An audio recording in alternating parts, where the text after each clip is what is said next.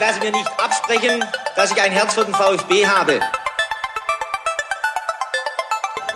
Sverison, dann wieder Kügel, gewinnt sein Dribbling gegen Burns und Guido Buchwald und der Ball ist im Tor. Nach 86 Minuten führt der VfB Stuttgart in Leverkusen mit 2 zu 1. Nach 1950, 52 und 84 gewinnt der VfB Stuttgart zum vierten Mal die Meisterschale. Jetzt müsste der Ball endlich noch einmal hereinkommen. Jetzt kommt er weit nach hinten auf!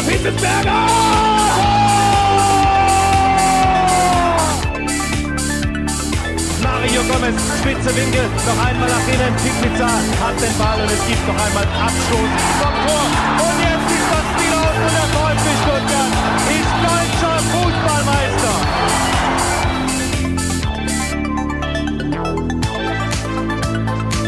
Herzlich willkommen bei SDR. Mein Name ist Sebastian und mit mir in der Leitung nicht Ricky, denn der hat mittlerweile schon Feierabend, aber dafür endlich mal wieder die anderen drei äh, der Viererkette. Denn ich habe äh, die Ehre, euch im vierten und letzten Segment des Saisonrückblicks 2020, 2021 begrüßen zu dürfen. Und äh, wir besprechen jetzt äh, die FAQ oder äh, ja, wie wir alten Leute es nennen würden, die meistgestellten Fragen, die ähm, eingereicht äh, wurden. Und ich habe es schon gerade erwähnt, also wir sind im äh, vierten Segment und das erscheint bei uns auf dem SDR-Podcast. Ähm, den ersten Teil, da ähm, hat äh, Ricky schon über die sportliche äh, Hinrunde ähm, gesprochen und ähm, das gibt's zu hören bei Rund um den Brustring und als Vertreter äh, darf ich da den Lennart begrüßen. Hallo. Und äh, in Teil 2 ging es dann um die Rückrunde. Das ist erschienen beim äh, Brustring Talk und jetzt im vierten Segment und auch schon im dritten Segment ist äh, da die Sarah mit on air. Hallo Sarah. Hallo. Und in Teil 3 haben wir eben schon, da war ich dann auch schon dabei, über die äh, Vereinspolitik gesprochen, die natürlich in der vergangenen Saison ganz besonders spannend war. Und äh, da ist von der Nachspielzeit äh, der Ron zu Gast. Hallo Ron. Hallo. So, und jetzt im, im, im vierten Teil, ähm, da wird es jetzt so ein bisschen äh, ja, leger. Wir äh, haben, wie gesagt, die FAQs, also die Fragen, die ihr uns gestellt habt und äh, werden die beantworten. Und äh, das ist ein richtig schöner Ausklang aus der Sendung. Und wir haben die Fragen so ein bisschen strukturiert. Wir haben äh, zwei große Themen. Ähm, das erste große Thema ist äh, Frauen- und Mädchenfußball beim VfB. Das zweite Thema ja, handelt dann tatsächlich um uns, um die Podcasts. Ähm, und wir haben eine Frage aber vorab bekommen und die will ich auch dann gleich äh, zum Anfang stellen. Und die kommt von der äh, Kerstin oder wie ihr Twitterer sie kennt, ähm, derbadenser. Und äh, sie hat geschrieben, äh, wie ihr ja bestimmt noch wisst, haben wir, also ich glaube mit wir meint sie den SC Freiburg, äh, beide Derbyless gewonnen. Und da muss ich kurz einschieben, ja, also der SC Freiburg hat beide Spiele in der Liga gewonnen, aber ich erinnere mich da noch dunkel auch an ein Pokalspiel ähm, Ende des Jahres 2020, was der VfB gewonnen hat aber das lassen wir jetzt mal ähm, vor, vorab. Und ähm, die äh, Kerstin hatte nach dem ähm, ersten Auftritt im Brustring Talk gemutmaßt, dass es den Freiburgern geholfen hat, äh, dass keine Zuschauer im Stadion da waren. Und ihre Frage ist, äh, wie seht ihr den Einfluss der leeren Ränge auf euer Team, also auf den VfB in der vergangenen Saison? Wie sehr haben die Fans gefehlt und war es vielleicht sogar hilfreich, dass keine Fans da waren? Stichwort anspruchsvolles äh, Stuttgarter Publikum oder ich würde da noch ergänzen, ähm, schwieriges Umfeld. Äh, Ron, wie siehst du das? Hat es dem jungen Stuttgarter Team äh, eventuell sogar geholfen, dass keine Zuschauer im, Publi äh, im, im Stadion waren?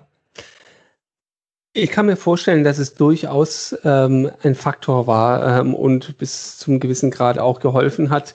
Ähm, eingedenk der Tatsache, dass es, dass es ein junges Team ist, ein, ein auch noch äh, zumindest in seinen Amtsjahren junger Trainer. Ähm, und da wird es wahrscheinlich schon nicht unbedingt negativ gewesen sein, dass man die Kommunikation da ganz anders gestalten konnte, als wenn dann 50.000 äh, Krawall machen.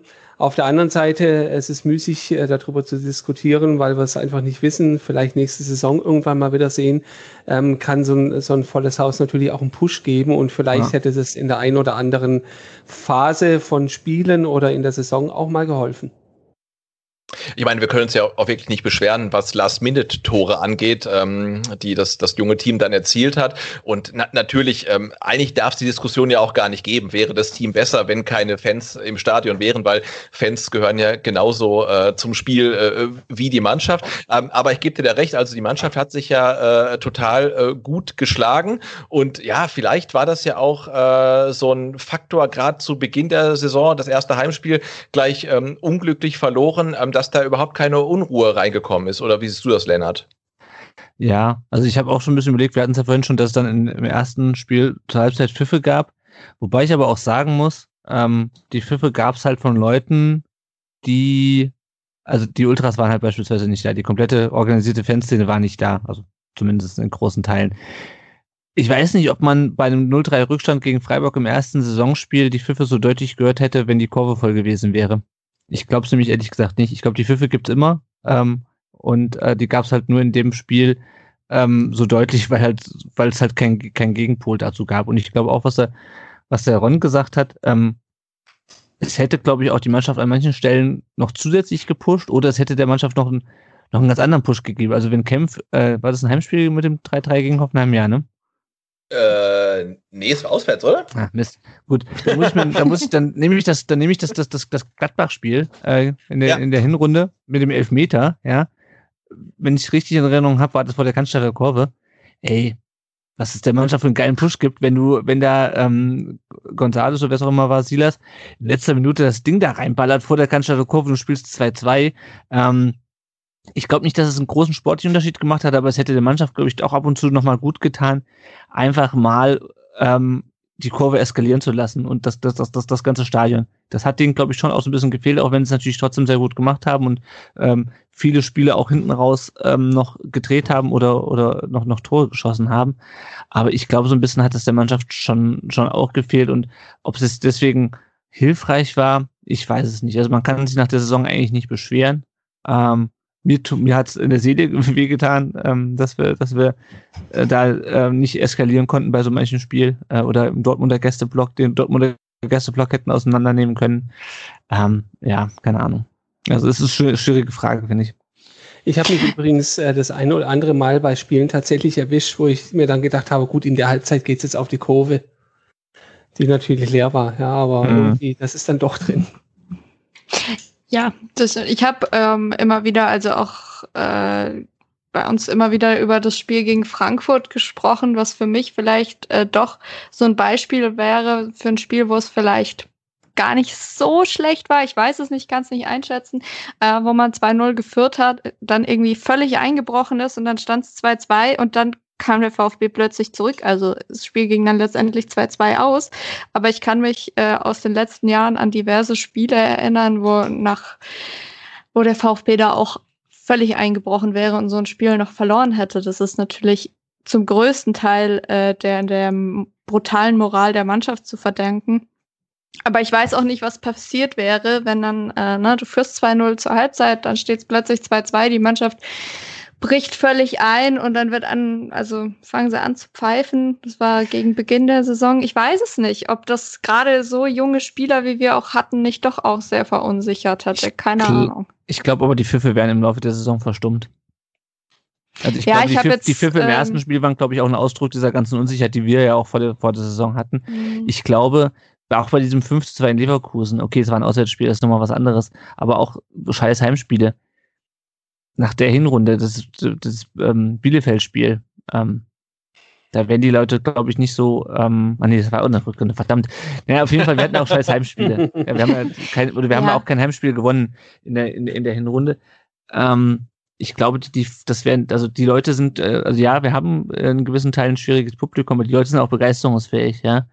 Und ich glaube, spätestens nach diesem 5-1 in Dortmund hätte auch der kritische Bruttler auf der Haupttribüne der Mannschaft alles durchgehen lassen.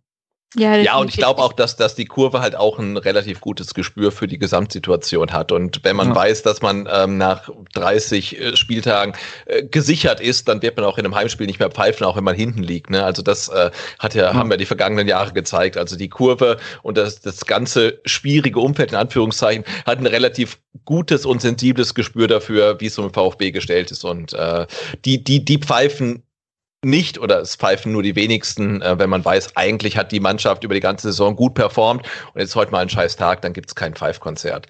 Ähm, ja, die Kurve Sarah, nicht. Die Kurve definitiv, sorry. Ja, die, Kurve die, Kurve sowieso nicht. Ja, also ich habe sowieso von der äh, e-, eher Richtung Haupttribüne gesprochen, aber sowieso, also ich stimme euch völlig zu, dass es, glaube ich, bei vielen Spielen eher noch den Push gegeben hätte. Also ich bin, will sowieso die allerletzte sein, die äh, irgendwie so verstanden werden könnte, dass sie sagt, Gott sei Dank waren da keine Fans da also ganz ehrlich, mir hat's absolutes Herz gebrochen. Jedes Mal, dass ich nicht da sein konnte, egal ob zu Hause oder auswärts, als, als jemand, der vor Corona bei jedem Spiel war, musste ich mich erstmal dran, ich musste erstmal ein Sky-Abo abschließen und sowas und das hat, das hat hat mir bis zum letzten Spieltag immer wieder das Herz gebrochen, die leere Kurve zu sehen.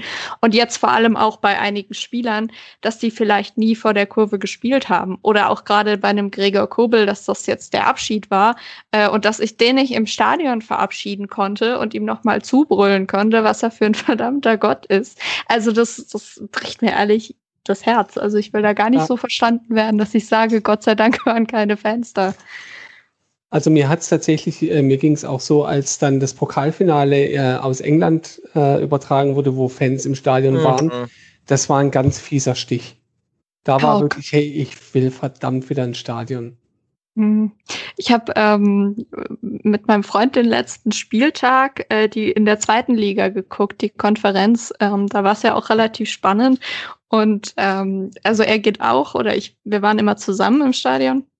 Und wir lagen dann beide auf der Couch und dann wurde nach Osnabrück geschalten und dieses Stadion in Osnabrück ist ja jetzt eh schon nicht so super beeindruckend. Und da waren irgendwie so fünf Leute, die, die so ganz äh, trostlos irgendwie VfL Osnabrück gesungen haben. Also es war irgendwie so ein ganz trauriges Ding, aber wir lagen beide auf der Couch und haben uns angeguckt, wir haben beide Gänsehaut. Oh Gott, man hört Fans singen. Also es war, da hast du wirklich gemerkt, wie sehr das fehlt, wenn du von den fünf Osnabrück-Fans, die da rumsingen, äh, Gänsehaut kriegst und denkst, oh Gott, ich wäre so gerne dort. Ja, und ich muss auch gestehen, ich hatte wirklich lange, lange Zeit überhaupt gar keinen Bock auf die Europameisterschaft äh, 2020, die jetzt äh, morgen beginnt, also äh, mit ein Jahr Verspätung. Ähm, ja, aber jetzt aufgrund sinkender Inzidenzzahlen und dass in alle Stadien dann wirklich äh, Zuschauer rein können und ich denke auch zu Recht, also zumindestens in München dann die, die 14.000, ob das jetzt in, in Bukarest und Budapest auch alles so gerechtfertigt ist, weiß ich nicht. Ähm, aber ich habe tatsächlich äh, Bock, mir dann irgendwelche äh, komplett absurden Spiele anzugucken, wie Finnland gegen Wales vor äh, 15.000 Zuschauern. Ne? Man ist wirklich äh, ja durch, durch die Corona-Zeit so entwöhnt worden, dass man jetzt Bock hat auf Fußball mit äh, Atmo einfach. Ne? Und deswegen habe ich tatsächlich auch auf die EM jetzt so ein bisschen Bock. Die fängt morgen schon an? Okay. Ja, die fängt morgen schon an. Ja. Ich war gerade auch überrascht. Ja, Italien gegen, äh, weiß es jemand? Ich weiß es nicht. Nee. Okay, äh, morgen 21 Uhr. Ähm, also wir, wir haben, glaube ich, das Thema ähm, äh, Zuschauer abgehakt. Äh, Sarah, du, du als Allesfahrerin, dich wollte ich noch fragen, äh, worauf freust du dich mehr? Ähm, Cannstatter Kurve oder Auswärtsfahrt? Fiese Frage. Ganz, Aha. ganz fiese Frage. Pass auf, ähm, äh, VfB äh, auswärts, also erster Spieltag auswärts Bochum. Bochum ist ganz schlecht, da werde ich immer geblitzt. Aber äh, also wenn er Boah, ganz schwierig, ganz schwierig. Also ich glaube tatsächlich doch noch mehr auf die Cannstatter Kurve. Ich bin ja jetzt mittlerweile, das war ja, ich bin ja extra nach Stuttgart gezogen, ja, weil ich sowieso immer hier war fürs Stadion. Und direkt danach kam Corona. Und jetzt bin ich sogar noch bis nach Untertürkheim gezogen, fußläufig zum Stadion.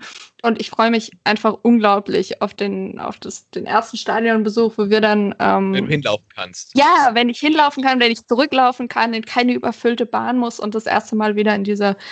Ja, die Cannstatter Kurve ist schon beeindruckend. Also unfassbar beeindruckend. Und da, ähm, ich glaube, da freue ich mich fast noch ein bisschen mehr drauf als auf die erste Auswärtsfahrt. Einfach auch für total mit, mit, also mit dem Rad ähm, dann zum Stadion zu fahren und dann kannst du halt wirklich dein, dein, dein Fahrrad halt irgendwie direkt am Stadion anketten, ja. Hast halt keine Anfahrt, hast keine überfüllte Bahn, keine Parkplatzsuche und so weiter und kannst halt wirklich äh, zehn Minuten vor Anpfiff kommen. Das ist halt richtig, richtig gut. Also insofern herzlichen Glückwunsch zum, zum neuen Wohnort, dass du halt wirklich äh, dann Danke. zum Stadion laufen kannst. Das ist viel wert.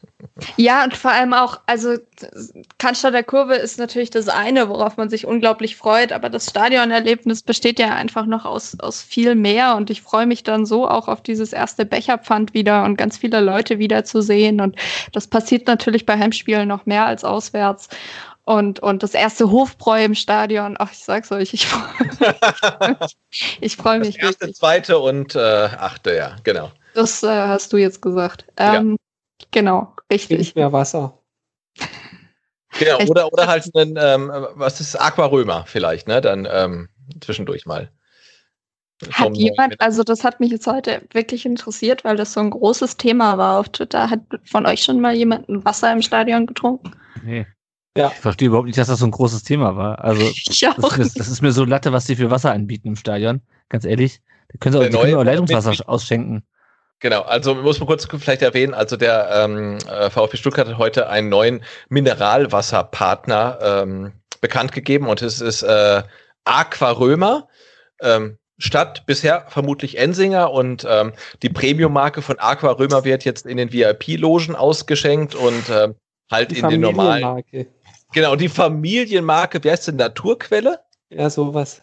So, ne, oder Naturquell, äh, wird halt dann ähm, halt dann bei Aramark halt für den Pöbel ausgeschenkt und, äh, und wirklich die meistgehörte Reaktion war, was? Im Stadion wird doch Mineralwasser ausgeschenkt.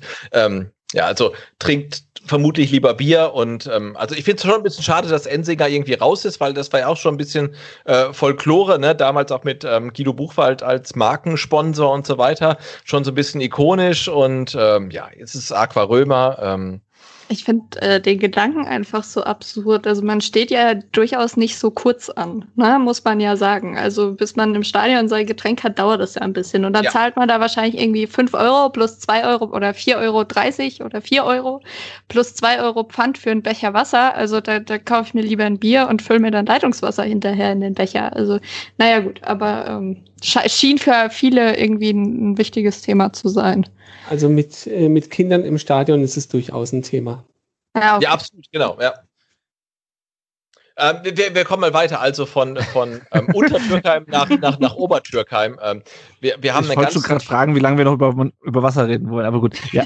Du, du, du, ewig, also Wasser ist ein großes Thema, ne? Aber nee, wir, wir, wir, wir kommen jetzt mal von ähm, Untertürkheim nach Obertürkheim und äh, reden mal über Frauen- und Mädchenfußball, denn ähm, wie ihr vermutlich alle wisst, äh, hat der VfB in der vergangenen Woche bekannt gegeben, ähm, dass der VfB Stuttgart erstmals in seiner Vereinsgeschichte äh, ja eine äh, Frauen- und Mädchenfußballabteilung Abteilung ins Leben gerufen hat, beziehungsweise ich glaube am 1.7. ins Leben rufen wird.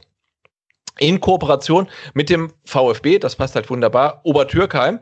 Ähm, der Spielbetrieb ähm, wird dann aufgenommen in der Saison äh, 22, 23, habe ich richtig auf dem Schirm, ja? Und ähm, Genau, und da haben uns ein paar Fragen erreicht. Also das ist natürlich jetzt ein ziemlich neues Thema.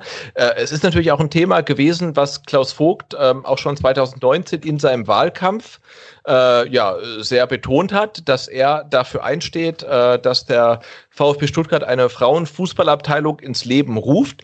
Das hat jetzt auch relativ lange gedauert, aber wenn man sich mal ähm, anguckt, äh, wie der ganze Prozess abgewickelt wurde, dann äh, ja wird auch deutlich, warum es so lange gedauert hat. Man hatte mit vielen Vereinen oder mit konkret dann vier Vereinen in der Umgebung ähm, Kontakt äh, und hat mit allen gesprochen und man lässt auch die drei, die es nicht geworden sind, fallen wie eine heiße Kartoffel, sondern man bleibt auch mit denen in Kontakt und versucht da ein Netzwerk aufzubauen. Am Ende ist es der VfB Obertürkheim geworden und ähm, die starten oder spielen ab jetzt ähm, in der Regionalliga und man hofft natürlich dann schon irgendwie relativ schnell vermutlich aufzusteigen. Und ähm, jetzt komme ich endlich zur Frage, äh, welchen Raum wird die Berichterstattung der Frauenfußballabteilung des VfB in äh, Zukunft einnehmen? Das ist jetzt eine Frage, die vermutlich nicht nur an uns gestellt ist, sondern auch an die äh, ja, Stuttgarter Medien äh, in, in, in Möhringen, im Pressehaus und vielleicht auch die Bildzeitung und so weiter. Und äh, Ron, ich frage mal dich, also was glaubst du? Ähm, wird es irgendwie ein Hit, äh, Frauenfußball in Stuttgart, oder läuft das dann eher unter ferner Liefen? Ich wünsche mir aus ganzem Herzen, dass es ein Hit wird. Ähm, finde es klasse, dass es der VfB endlich geschafft hat, auch in diesem Teil seiner Rolle in der Gesellschaft gerecht zu werden. Bin allerdings durchaus skeptisch, was die Rezeption in der größeren, ähm, ja, äh, im größeren Umfeld rund um den VfB angeht. Ich glaube, wenn, wenn wir mal darüber sprechen, wie wir es vielleicht so in, in unserem Rahmen, Podcast, Blog und so weiter begleiten wollen, ähm, es ist noch ein ziemlich frisches Thema. Trotzdem gab es schon mal erste vorsichtige Ideen, ähm, über die man äh, mal nachdenkt, ähm, weil ich finde, dieses Projekt ist auch eine ganz spannende Chance, wenn man es von Anfang an begleitet, die Entwicklung mitzumachen.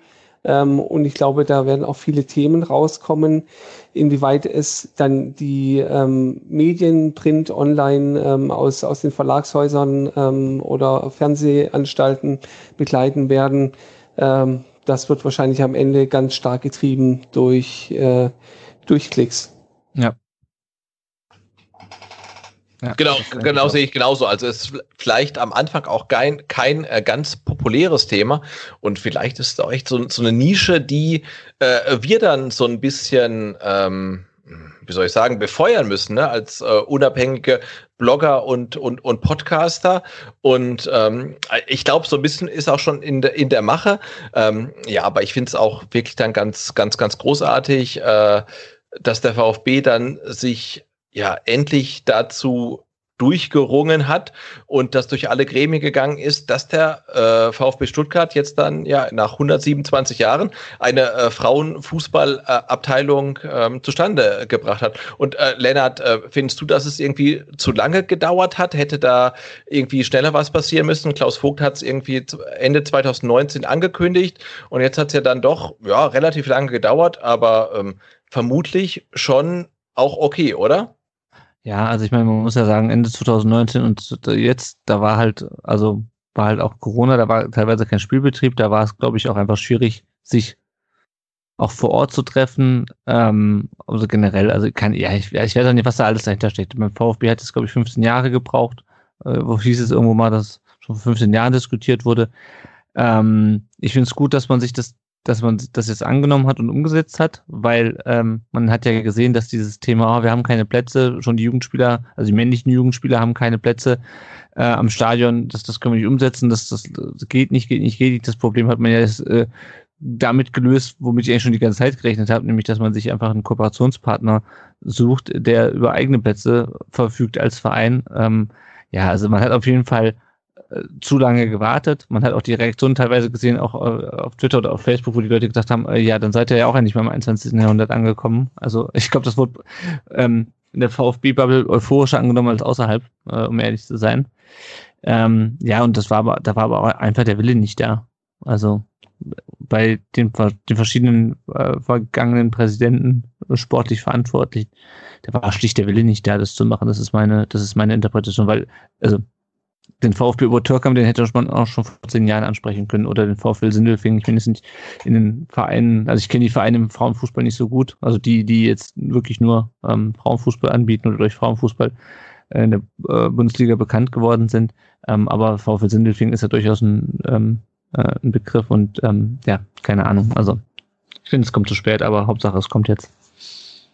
Ich glaube, ja, was, was ja. äh, da, da auch interessant ist, ähm, dass es ja meiner, meinem Eindruck nach durchaus auch innerhalb des VfB ähm, auf unterschiedliches Echo stößt. Also ich glaube, ähm, im EV ähm, und EV-nahen äh, Personen äh, wird das Ganze schon sehr enthusiastisch äh, verfolgt. Anderweitig ist man da vielleicht eher weniger dran interessiert und äh, nimmt es vielleicht als, als äh, CSR-Projekt wahr. Also zum ja. Beispiel ganz konkret war Thomas Hitzesberger nicht Teil der, der, der, äh, der Gründer oder Gründungsmitglied.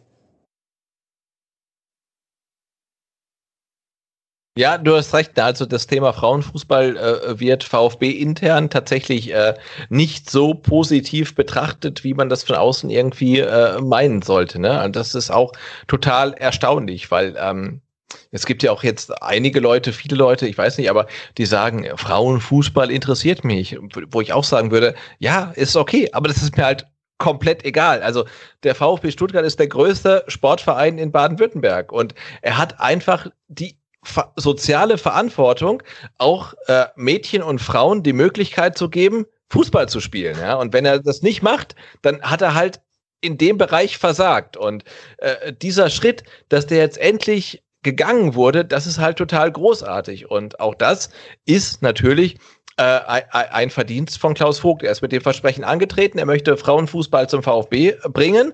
Und das hat jetzt ein bisschen gedauert. Aber andererseits muss man sagen, da wird 15 Jahre dran gebaggert, dass das funktioniert. Also ich bin mit Leuten in Kontakt, die haben mit vier oder fünf VfB-Präsidenten gesprochen und alle haben gesagt, wir kriegen das irgendwie hin. Und sie haben es halt nicht hinbekommen, ja. Mhm. Und jetzt hat halt endlich mal jemand hinbekommen und hatte halt dann, ja, um es mal so zu sagen, die Eier in der Hose, das irgendwie durchzudrücken. Und ich finde das gut, ja. Und die Leute, die es nicht gut finden, okay, dann, dann bleibt halt weg. Das ist auch völlig okay, ja.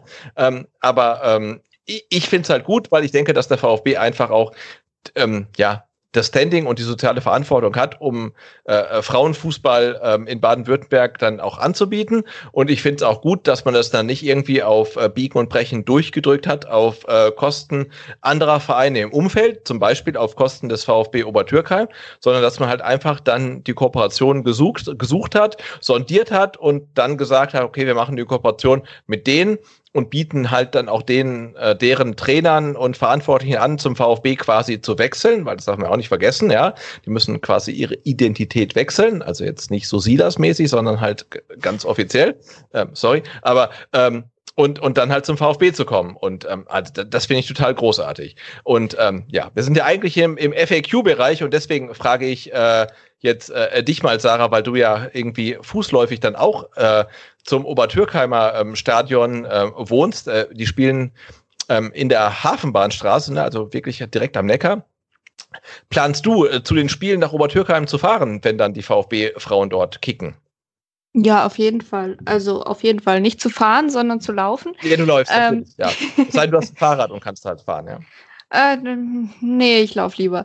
ähm, nee, also ich plane es auf jeden Fall, ja, ich fand's super. Also, ähm, da hat mir jetzt noch gar nichts dazu gesagt. Also ähm, ich finde es auch natürlich absolut wichtig und großartig und ich werde auf jeden Fall hingehen und mir das angucken. Und ich glaube, gerade am Anfang werde ich da auch nicht die Einzige sein.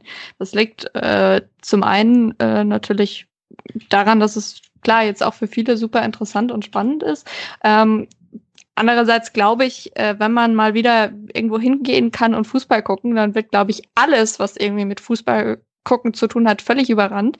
Ich äh, sehe schon irgendwie 200, 300 Zuschauer bei irgendwelchen Bambini-Turnieren vor mir, mhm. weil man mhm. einfach so, so sich drüber freut, mal wieder irgendwo Fußball sehen zu können.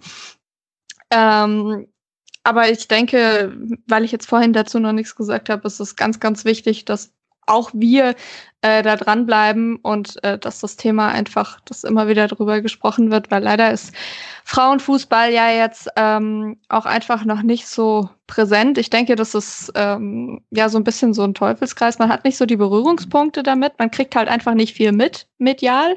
Ja, und äh, dadurch kann man auch nicht so das Interesse dafür entwickeln. Dadurch, dass das Interesse nicht da ist, wird noch weniger darüber berichtet und so. Ähm, ja, ist es leider, leider, leider Frauenfußball immer noch so, so ein bisschen so eine Randerscheinung, gerade medial. Und ich finde es unglaublich wichtig, dass der VfB den Schritt jetzt geht.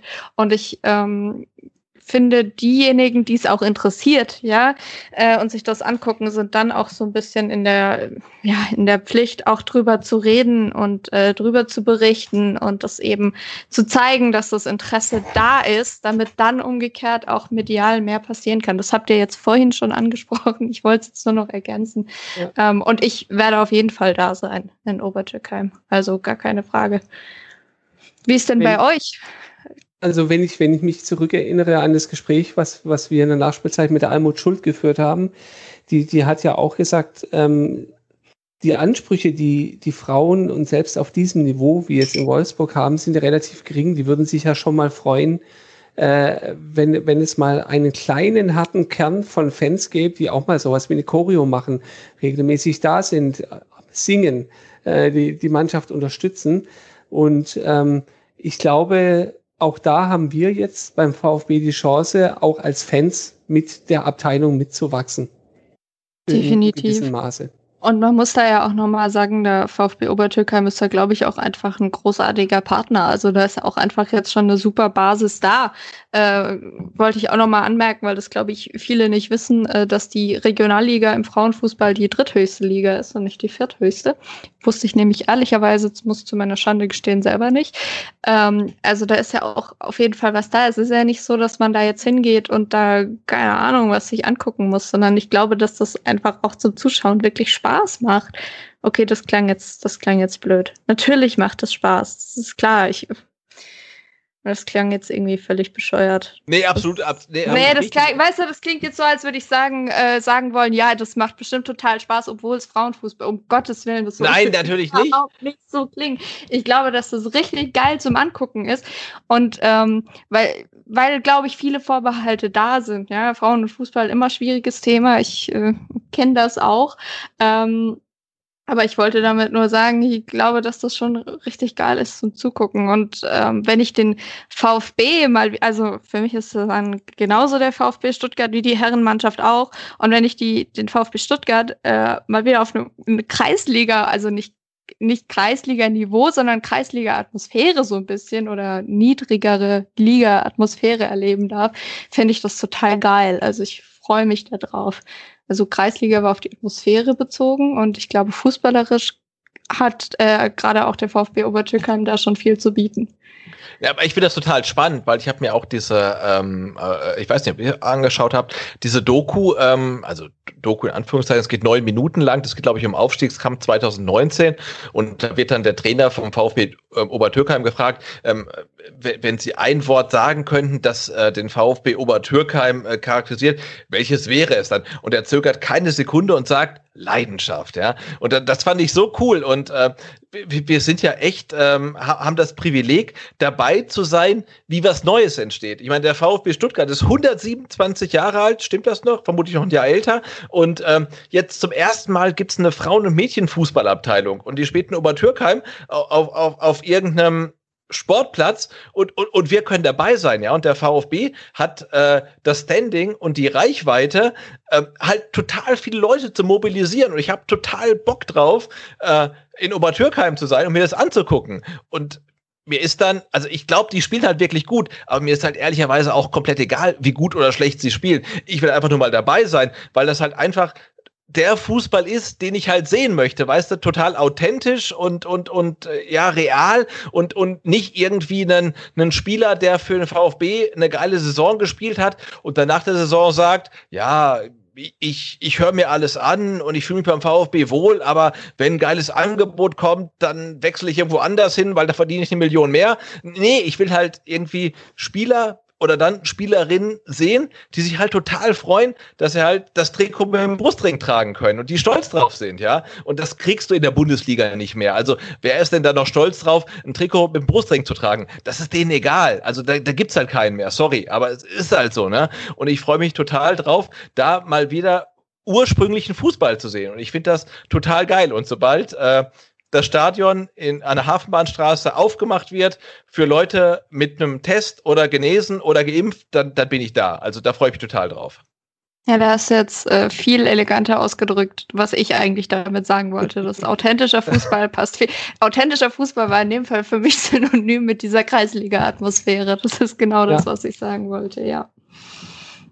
Ja, ich glaube, da kann echt was, was, was Großartiges entstehen. Und wie gesagt, das ist auch so ein bisschen in unserer Verantwortung, darüber zu reden und es präsent zu machen, aber vor allem auch präsent zu halten. Ja, also ich, ich vergleiche es, wenn wir beim VfB bleiben wollen, so ein bisschen mit anderen Abteilungen, ähm, wo wir, nehmen wir mal die Leichtathletik, auch deutsche Meisterinnen, deutsche Meister haben. Also wirklich höchst, höchst klassigen Sport. ja. ja leider interessiert sich wirklich niemand dafür. Ähm, wirklich sehr, sehr, sehr schade. Ähm, so tolle SportlerInnen, die da, die da für den VfB auflaufen, die auch den Brustring tragen. Ähm, und das Schicksal sollte der Mädchen- und Frauenfußballabteilung nicht passieren. Ja, und ich glaube auch tatsächlich, dass es halt unser Auftrag ist, ähm, das nicht geschehen zu lassen. Ne? Also wir haben beim VfB äh, ja tatsächlich in den letzten Jahren eine, äh, wie hat der Olli Fritsch äh, mal schön formuliert, eine Gegenöffentlichkeit geschaffen, ähm, abseits der äh, konventionellen Printmedien. Und ähm, ja, und ich wenn der äh, VfB Frauen- und Mädchenfußball in Printmedien dann ein Schattendasein fristet, ähm, ist es absolut unser Auftrag, äh, ihn ins Rampenlicht zu holen. Und also ich bin auch wirklich fest entschlossen, das zu machen. Und ich bin auch fest entschlossen, äh, ganz oft in Obertürkheim zu sein, ähm, um mir die Spiele anzugucken, äh, in der Hoffnung, dass wir dann auch dann die, ähm, ja, die VfB-Frauen dann möglichst schnell auch im Stienst dann äh, spielen sehen können. Mhm. Okay, ähm, ja, also Frauenfußball haben wir abgehakt. Ich habe noch so ein paar Detailfragen. Ähm, äh, komm, ich stell dir eine noch. Ich traue mich das kaum zu fragen, weil wenn ich jetzt den Namen nenne und ich kannte den Namen der Dame tatsächlich nicht, äh, dann schlagt ihr euch alle darum, sie in eure Podcasts einzuladen. ähm, ja, kennt ihr Turit Knark? Na klar. Echt? Hm. Ich habe den also, Namen noch nicht gehört, muss ich gestehen. Meine Frau hat heute zu mir gesagt, du hast du von der ähm, Fußballnationalspielerin gehört, die äh, promoviert hat. Und da, weil ich, weil ich unsere, weil ich unsere, unsere Vorbereitungsnotizen für diese Folge schon gesehen habe, dachte ich, ja, irgendwas habe ich davon gehört. Aber erzähl mal. Ja, aber äh, auch bei mir komplette Bildungslücke. Ich habe es wirklich im Sendungsdokument zum ersten Mal gelesen. Also Turit Knack ähm, ist äh, die erste promovierte Fußballnationalspielerin der Welt vermutlich, aber auf jeden Fall Deutschlands. Ähm, sie ist äh, 30 Jahre alt, 15 Länderspiele, hat zwei Tore geschossen, ist aktuell noch bei Atletico Madrid unter Vertrag. Ähm, aber viel wichtiger, sie hat ähm, jetzt als ähm, erste aktive deutsche Nationalspielerin promoviert und zwar ähm, an der Uni Köln und äh, als äh, ja in Sonderpädagogik und ist jetzt halt Doktor der Sonderpädagogik. Ähm, und äh, ja, ihr Vertrag läuft aus, wie gesagt, bei Atletico Madrid und sie sagt, äh, gegenwärtig laufen Gespräche. Ähm, ich bin noch völlig offen, ob ich weiter im Ausland bleibe oder in die Bundesliga zurückkehre. Es ist nichts entschieden. Ich höre mir die verschiedensten Optionen an. Also ich finde erstmal eine total spannende ähm, Personalie und ähm, die Frage wurde eingeleitet auch mit, ähm, also Turit Knack ist unsere erste promovierte Fußballnationalspielerin. Sie würde später gerne im Bereich Inklusion im Fußball arbeiten. Wäre sie als Person als auch das Thema etwas für einen Podcast. Also ich kann nur sagen, ja, mit drei Ausrufezeichen. Ich reiche die Frage gerne an euch weiter, äh, an, an dich vielleicht, Lennart, aber ich würde äh, sagen, äh, du antwortest genauso wie ich vermutlich. Ja, ja klar. Also äh, geht mir genauso vier Ausrufezeichen. Ähm, ja. Da, da gab es auch schon den einen oder anderen Bericht über sie, ähm, der mir auch wirklich absolut den Respekt abnötigt, ähm, wie sie sowohl ihre Karriere als auch parallel das Studium ähm, gewuppt hat. Also wirklich, wirklich toll und ähm, definitiv in sehr, sehr vielen Aspekten sicherlich eine sehr faszinierende Persönlichkeit. Ja, wie wahnsinnig beeindruckend ist das dann bitte, dass man äh, promoviert und Fußballnationalspielerin ist. Also ganz abgesehen davon, dass ich das äh, Thema der Sonderpädagogik auch wahnsinnig interessant finde. Ähm, aber, aber ich finde es äh, wahnsinnig beeindruckend, muss ich einfach nochmal sagen. Ähm, haben wir einen promovierten Profi-Herrenfußballer nur aus Interesse? Weil ich finde es schade, weil ich das so wirklich wahnsinnig beeindruckend finde. Und äh, da hat man halt wieder das Thema Frauenfußball in den Medien. Stellt euch mal vor, hier würde jetzt äh, äh bei Atletico Madrid ein Profi-Herrenfußballer promovieren.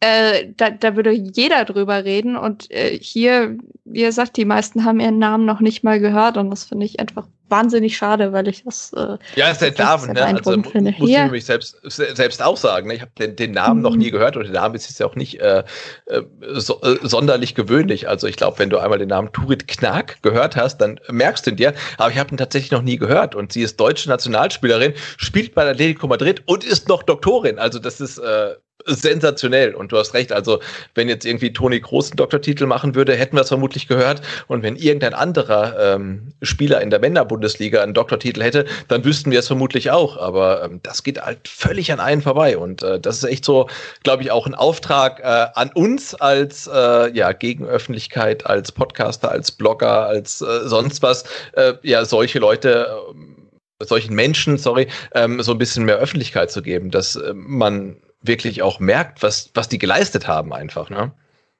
wie wahnsinnig beeindruckend wär's denn bitte, wenn auf deinem Trikot, auf dem Nationaltrikot steht Dr. Knark. Ist ja mal mega geil. Ich find's ja so cool. Also wahnsinnig beeindruckende Frau, muss ich sagen. Ich sage das jetzt immer wieder, weil es mich wirklich wahnsinnig beeindruckt. Weil ich glaube, dieser Job als Nationalspielerin und auch als Spielerin im Ausland und dann aber in Deutschland noch parallel zu promovieren, also das ist echt, ähm, ja, nicht schlecht. Also wäre auf jeden Fall äh, super spannend, ähm, auch einen Podcast mit ihr zu hören oder zu machen. Also Ron, Nachspielzeit 2021 noch mit Turit Knack, oder? Ja, mal, äh, mal schauen, ob wir rankommen. Okay, wir haben noch ein, eine letzte Abschlussfrage äh, zum Thema Frauen- und Mädchenfußball im VfB. Ähm, würdet ihr es befürworten, dass hierfür ein eigener Podcast angeboten wird? Sarah, ich glaube, du bist da schon ein bisschen involviert in irgendwelche Planung und Lennart auch, ne? Also da, Na, da du ja auch. Ja, ich auch. Ja, du ja auch. Alle? Ja, ich auch. ja, wir alle, genau. Wir also, alle. Es gibt definitiv schon, schon Pläne und Ansätze und ich finde das wahnsinnig wichtig. Also da wird auf jeden Fall was kommen, kann man ja schon mal so ein bisschen anteasern. Aber was ich ähm, dazu noch sagen möchte, ja, ich finde das wahnsinnig wichtig und ich freue mich auch sehr auf dieses Projekt. Aber, aber, aber, trotzdem wäre es, glaube ich, wichtig, das nicht komplett äh, zu trennen. Ähm, und gerade ihr im STR sprecht ihr ja oft äh, zum Beispiel auch über die U21 oder die, die, die niedriger, ja doch, die Juniorenmannschaften wollte ich sagen. Ähm, und ich finde es wichtig, dass es trotzdem nicht so komplett getrennt wird in der Berichterstattung, weil wir, glaube ich, dann relativ schnell in das reinrutschen, worüber wir jetzt gesprochen haben.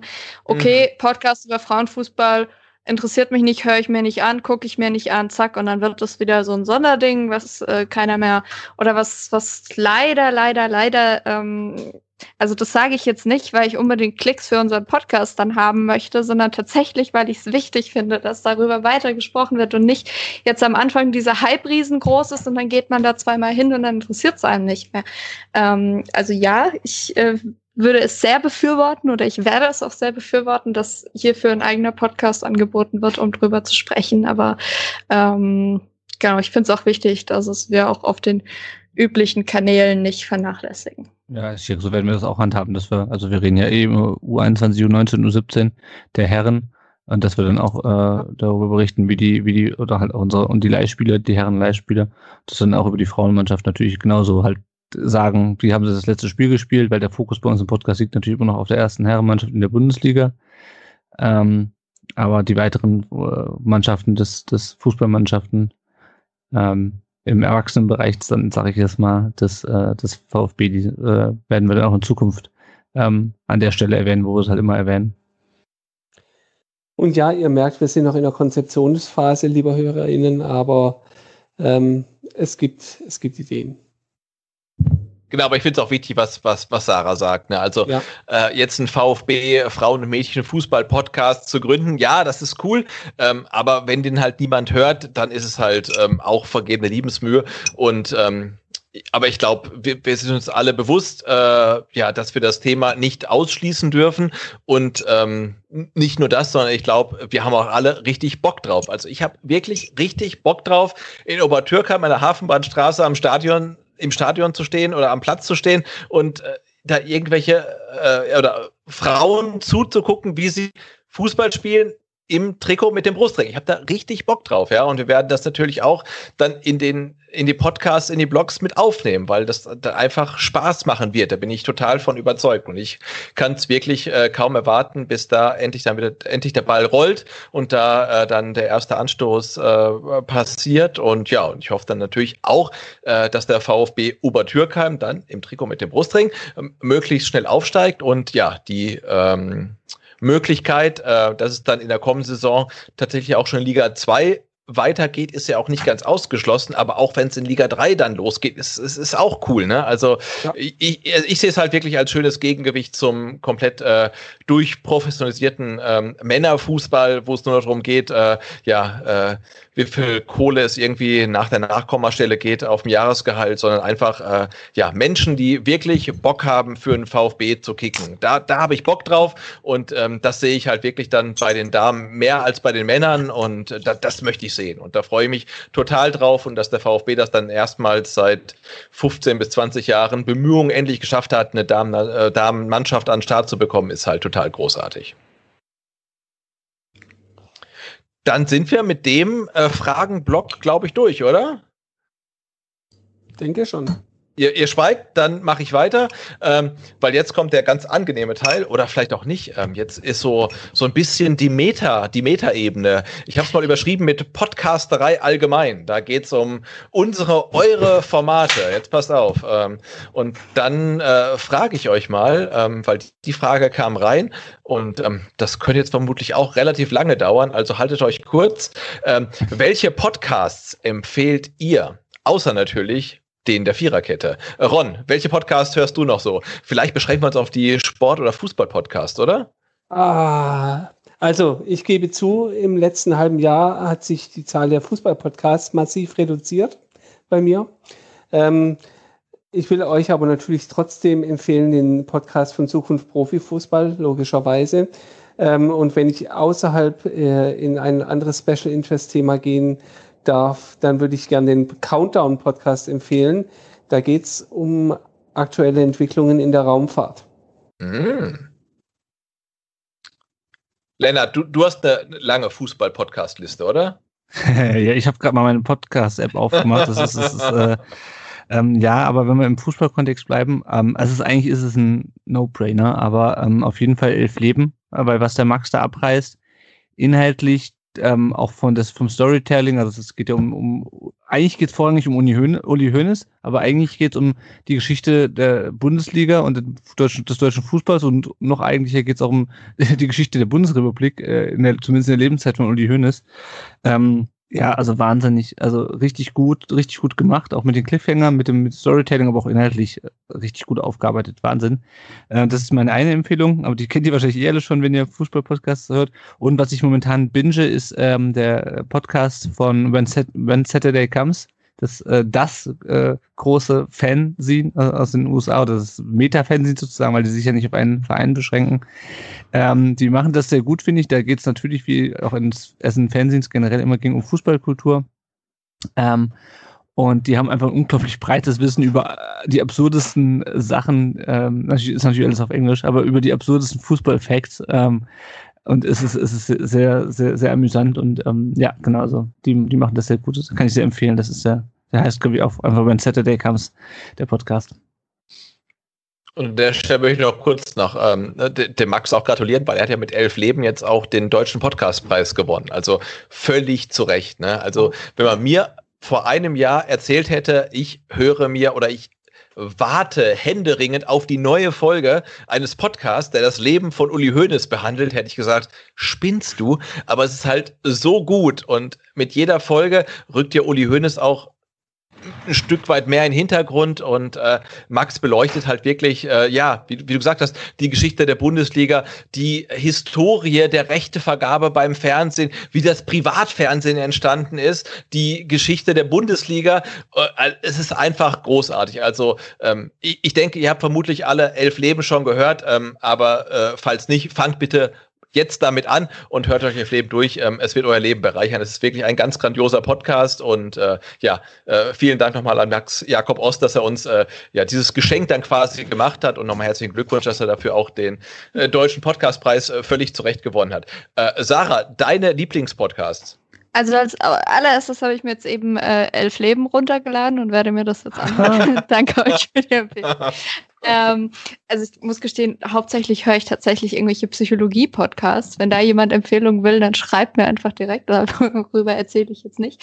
Aber ähm, im Fußballkontext äh, möchte ich zwei nennen, die mir jetzt gerade spontan einfallen. Einmal auch so ein bisschen noch aus der VfB-Timeline und zwar äh, machen ja, unter anderem der Lasse und der Andi machen den ähm, Abstiegscast, wo ich erst dachte, okay, hm, äh, man hört irgendwie schon wieder was über den VfB, aber tatsächlich äh, sind da, nee, da sind da sind äh, tatsächlich auch äh, Bremen-Fans, also Bremen-Fans dabei und sie sprechen eben über alle äh, Mannschaften im, im Abstiegskampf. Und ich habe mir jetzt äh, zum Beispiel auch mal die Folge angehört über den letzten Spieltag und das war einfach äh, tatsächlich sehr spannend, weil wir sind, na klar, man hört halt unglaublich viel über den VfB, aber viele noch, noch mal aus der Sicht von anderen Fans zu hören, fand ich tatsächlich irgendwie ein ganz interessantes Konzept. So ist äh, interessanter Katastrophentourismus.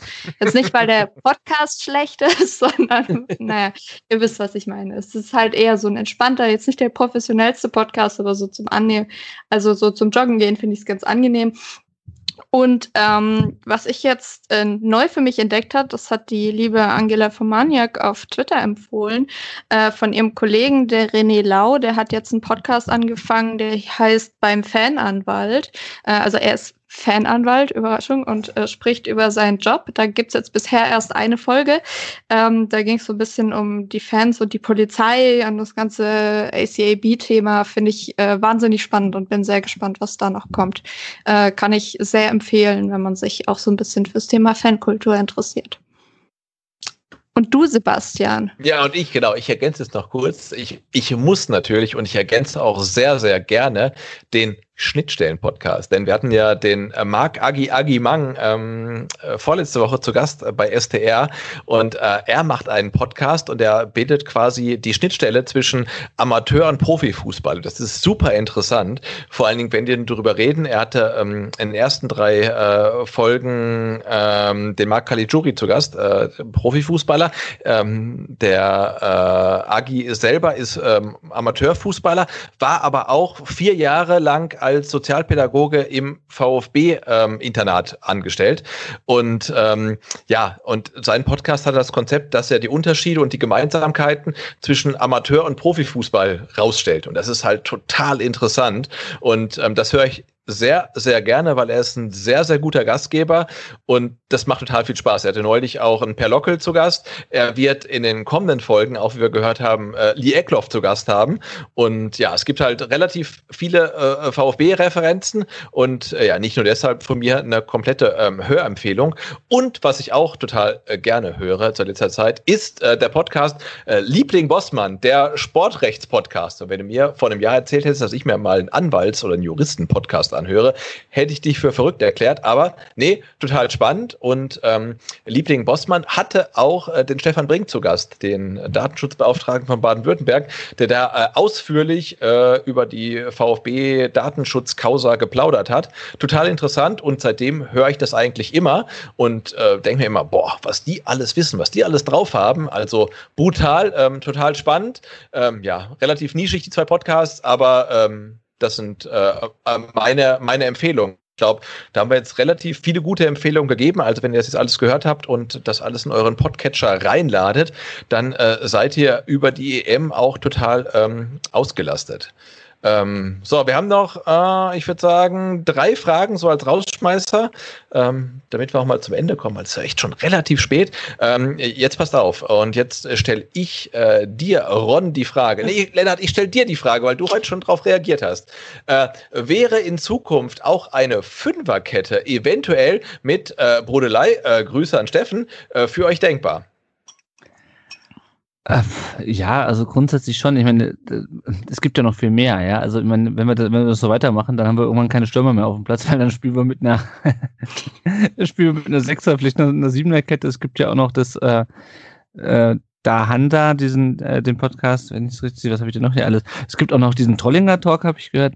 Nein, Spaß. Äh, also ja, ich glaube, das hat sich bei, bei uns einfach so man kommt echt da mal eine neue Folge. Ähm, ich glaube, das hat sich bei uns ein bisschen so ergeben mit diesen, mit diesen vier Podcasts, äh, weil es halt relativ lange die, die einzigen ähm, Podcasts waren. Ähm, und ich freue mich ja, dass auch andere Menschen dann das, das Medium für sich entdeckt haben und auch gesagt haben, ich mache auch einen Podcast für, für, äh, über den VfB. Ähm, ja, also ich, keine Ahnung, ich bin da, ich bin da offen. Also ähm, Viererkette, also die vier Logos, die passen halt jetzt relativ gut äh, nebeneinander von, vom Platz her. und ähm, äh, der, der Hashtag steht schon, aber ey, jo, keine Ahnung, also wir sind ja jetzt hier keine, ähm, wir sind ja nicht, also ich bin da, bin da zumindest nicht, nicht, drauf festgenagelt. Ähm, ich finde das immer schön, wenn man sich untereinander so ein bisschen austauschen kann, wenn man auch, dass man über, übergreifend, Podcast übergreifend machen. Wir haben das, ich weiß noch, damals nach unserer ersten Podcast-Saison haben wir das mit dem Brustring-Talk, haben wir zusammen eine Saison-Rückschau äh, und, und Vorschau gemacht damals. Ähm, ja, das ist einfach, das ist einfach cool. Also, und wenn dann halt noch ein fünfter oder ein sechster Podcast dabei ist, dann ist es halt so. Dann sitze ich halt morgens um drei noch da und jetzt nicht um Viertel nach zwölf. Aber so what, äh, keine Ahnung, mein Kind schläft sich ja, eh. Ich glaube, ich glaub, das äh, ist ja das Entscheidende, ne? dass ähm, ja. es einfach keine, keine Konkurrenz unter den Fan-Podcasts genau. gibt, sondern halt einfach ein gesundes Miteinander und alle sind miteinander in Kontakt und sprechen miteinander. Und natürlich gibt es äh, überhaupt keinen Grund, warum die Viererkette nicht zur Fünferkette werden sollte oder zur Sechserkette oder zur Achterkette. Man muss es natürlich auch dann organisatorisch und vom Konzept her irgendwie lösen, dass nicht dann auf einmal irgendwie fünf oder acht oder zehn Leute dann miteinander reden, weil dann mag das schlichtweg niemand mehr hören, einfach aus akustischen Gründen. Minuten.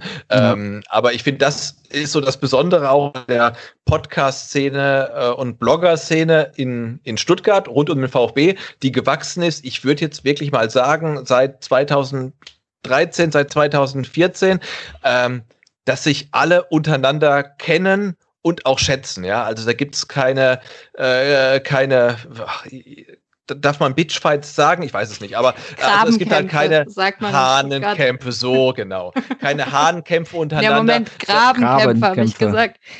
Weil äh, sonst müsstest du noch Hennenkämpfe mit ein, äh, okay. einbinden. Also Grabenkämpfe habe ich gesagt. Es gibt keine Kämpfe untereinander, um auch die Gräben nicht irgendwie zu äh, diskriminieren. Also da, da gibt es halt keinen Zwist untereinander, sondern alle ähm, kennen sich, schätzen sich, sind nicht immer einer Meinung, aber man ja, spricht miteinander, wenn es da mal so nicht ist. Äh, und das finde ich halt total großartig. Und insofern gibt es aus äh, meiner Sicht auch ähm, überhaupt gar keine Gründe, aus der Viererkette nicht ir irgendwann mal eine Fünferkette zu machen oder ein ganz anderes Format. Man muss halt nur nur gucken, dass am Ende irgendwas rauskommt, äh, was man auch wirklich hören hören möchte, weil nicht alle durcheinander reden. Das siehst du auch so, Sarah, oder?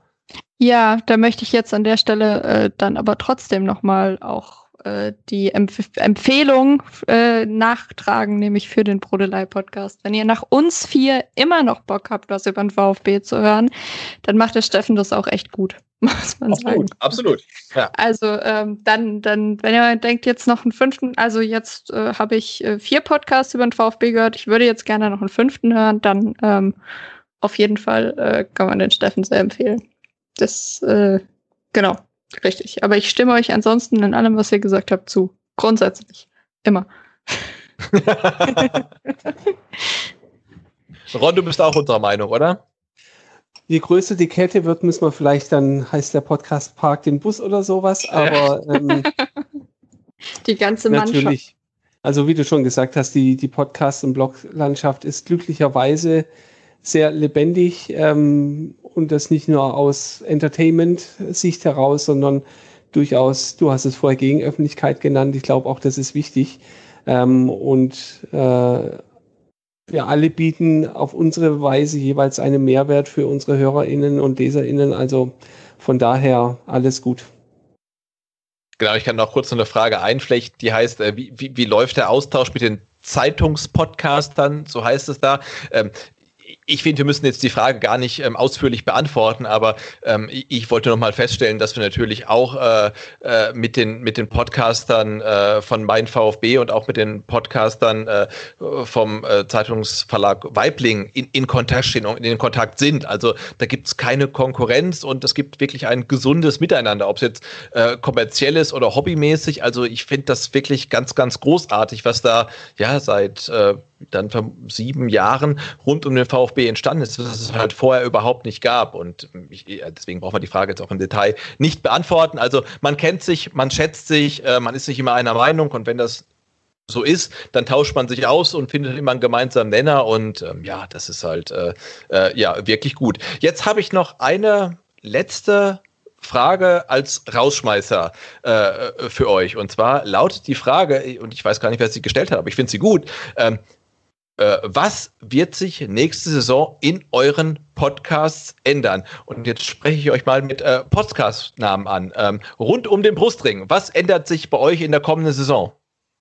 Das ist eine gute Frage. Ähm, da haben wir uns, habe ich mir, oder haben wir uns noch gar nicht so groß drüber Gedanken gemacht. Was wir auf jeden Fall fortführen werden, ist, dass wir ein Gäste, also ein Fan von einem anderen Verein einladen werden und äh, auch denken wir immer noch VfB-Fans. Ich glaube, es, wir werden das erstmal so, so beibehalten. Was sich ändern wird, ist vielleicht, dass wir vielleicht nochmal andere Gäste für unsere Sonderfolgen äh, bekommen, weil langsam haben wir alle Ex-Spieler abgeklappert.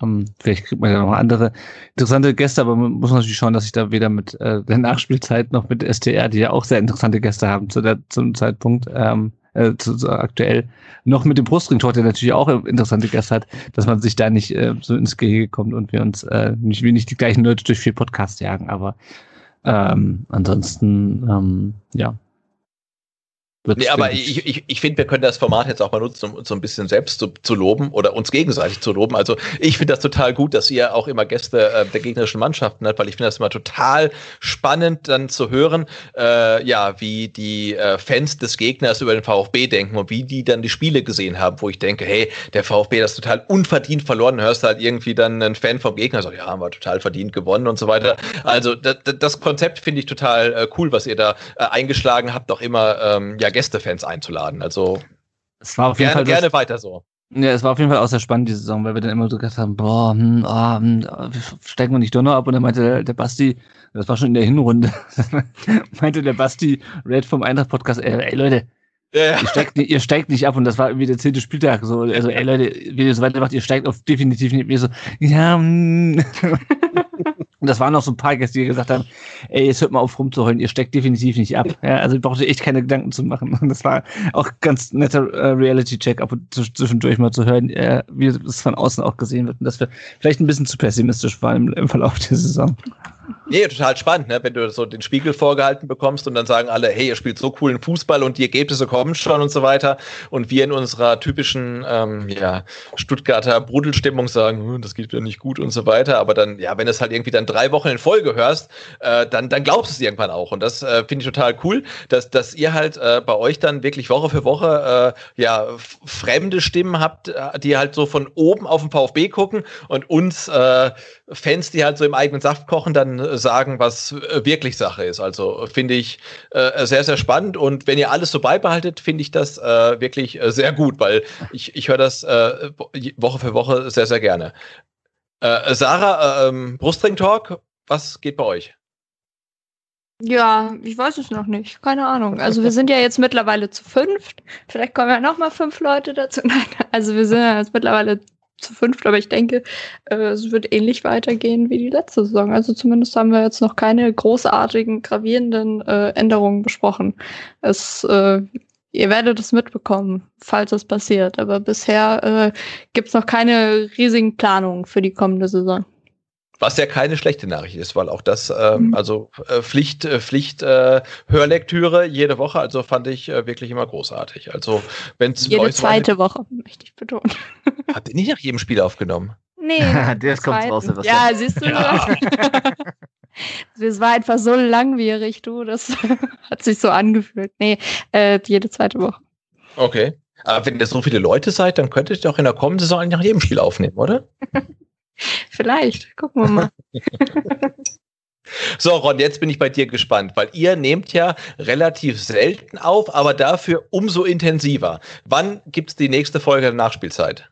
Also die nächste Folge der Nachspielzeit, klassische Folge außerhalb äh, der Viererkette, nehmen wir am 23. Juni auf. Also das oh. ist ja bald. Aha. Ähm, Thema wird noch nicht verraten. Natürlich. Aber ähm, ja, es, ähm, ich glaube, mit die größte Änderung, die bei uns hoffentlich ansteht, ist, dass wir mal wieder öfters aufnehmen. Wir hatten im letzten Jahr ein paar Lebenssituationen und Gästeabsagen und so weiter, die da so eine kleine Lücke reingehauen haben. Aber ähm, wir haben uns ja schon ja, ähm, vor, vor, einer, vor einer Weile dazu entschieden, so das, die Ausrichtung auch etwas zu ändern und äh, neben VfB-Themen auch zunehmend übergreifende Themen aufzunehmen, ähm, die dann aber in aller Regel auch relativ komplex sind und viel Vorbereitungszeit benötigen. Ähm, und deswegen äh, werden wir es nie schaffen, alle zwei Wochen irgendwas aufzunehmen. Aber ähm, dass jetzt äh, immer ein halbes Jahr zwischen den Folgen vergeht, das wollen wir natürlich für die Zukunft wieder vermeiden. Wir haben viele Ideen, ähm, versuchen zeitlose Themen zu machen, die für alle interessant sind, ob VfB-Fan oder nicht. Ähm, und hoffen, dass wir da auch die richtigen Gesprächspartner bekommen und mit dem einen oder anderen Thema auch äh, den Nerv der HörerInnen treffen. Ja, wenn es so weitergeht wie bisher, ähm, dann bin ich mir da total sicher, weil also eure Podcasts, äh, unter anderem mit Almut Schuld ähm, und auch Ronny Baschke waren ja total grandios. Also die habe ich so gerne gehört. Und wenn ihr da die Frequenz so ein bisschen erhöhen könntet, dann ja. wäre ich natürlich noch, noch viel begeisterter. Also weil ihr habt immer großartige Gäste mit großartigen Themen abseits ähm, des, des VfBs, aber die ich mir auch ähm, als jemand anhöre oder total gerne anhöre, der sehr äh, Fußball oder auch sehr VfB fokussiert ist. Aber äh, ja, das war bisher wirklich immer sehr, sehr hörenswert. Also ähm, insofern, wenn äh, sich bei euch ändert, dass sich die Frequenz so ein bisschen erhöht, dann wäre ich total dankbar. das, äh, das wollen wir versuchen zu erreichen. Ja, Aber sag euch? mal, bei so. STR steht doch auch sicher einiges an.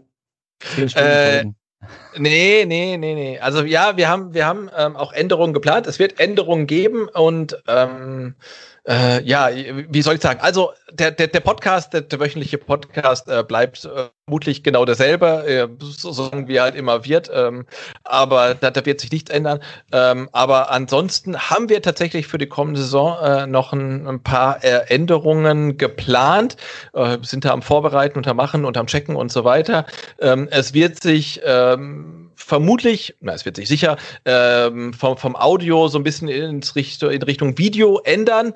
Ähm, aber das müssen wir noch abwarten, ob sich alles so realisieren lässt. Also wir sind da in den, in den Startlöchern, haben alles vorbereitet. Ähm, aber da, da tut sich was. Aber der Podcast an sich äh, bleibt so, wie er ist. Aber drumrum äh, wird sich einiges tun, tatsächlich. VfB 2000. Ja, so, genau. Müsste nur noch einen vom SWR rankarren, der sich das alles schnippelt und äh, unterlegt und ja, gut.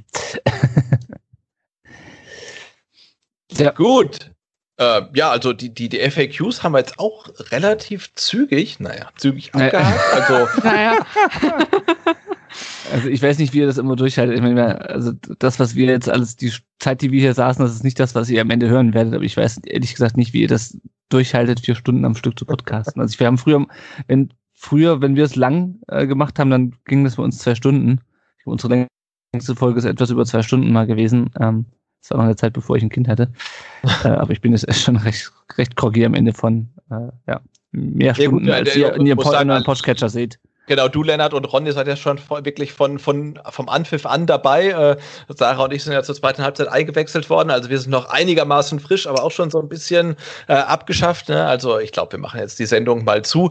Und äh, ja, ich, ich, ich danke euch äh, dreien nochmal alle für diese grandiose äh, Auflage der Viererkette. Also ich muss mir tatsächlich noch anhören, was ihr in den ersten zwei Vierteln besprochen habt. Ähm, aber jetzt, wo ich dabei war, äh, Viertel drei und Viertel vier, fand ich total großartig und äh, ja, be bedanke mich nochmal bei euch allen. Verweise äh, auf die anderen Teile, die ihr hört äh, bei äh, rund um den Brustring, beim Brustringtor und bei der Nachspielzeit. Also ihr findet die ganzen Links auch äh, dann in den jeweiligen Show Notes.